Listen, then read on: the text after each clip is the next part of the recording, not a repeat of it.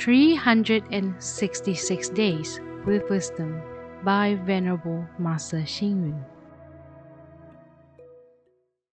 September 22nd. The effective use of trivial time is a good prescription for progress. Treasuring drops of cause and condition is an excellent medicine for conducting oneself in society. How should we make use of the two hours between getting up from bed and leaving for work? I would allocate the time as follows 1. 20 minutes for a quick wash. Use 20 minutes for a quick wash.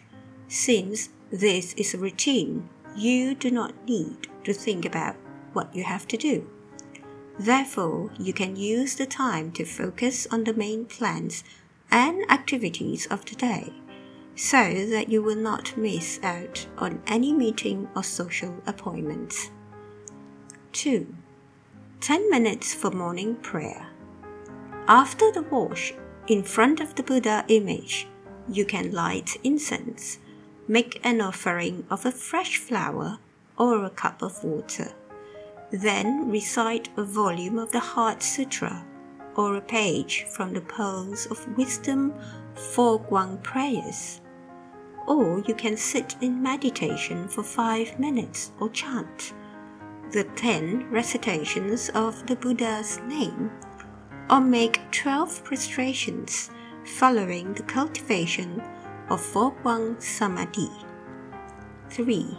10 minutes exercise. At home, you can run in place or walk in the courtyard or do morning exercise at the porch. You can practice either the exercise of the Arhats or the 12 forms of Bodhidharma. 4. 30 minutes for breakfast. During breakfast, your family members should not dilly dally or waste time, or should quickly take their seats and just like having a family meeting, you should give instructions for any work or routine for the day, or make any report or give praise and thanks to family members while having your breakfast. 5. 30 minutes for transportation to work. If you take a train or bus or any mass transit to work, you can read while traveling. If you go in your own car, then you can listen to the radio for the latest important news, irrespective of your mode of transportation. You should arrive at your place of work no later than two minutes before 9 o'clock to allow you time to greet your superior and colleagues. Read, reflect, and act.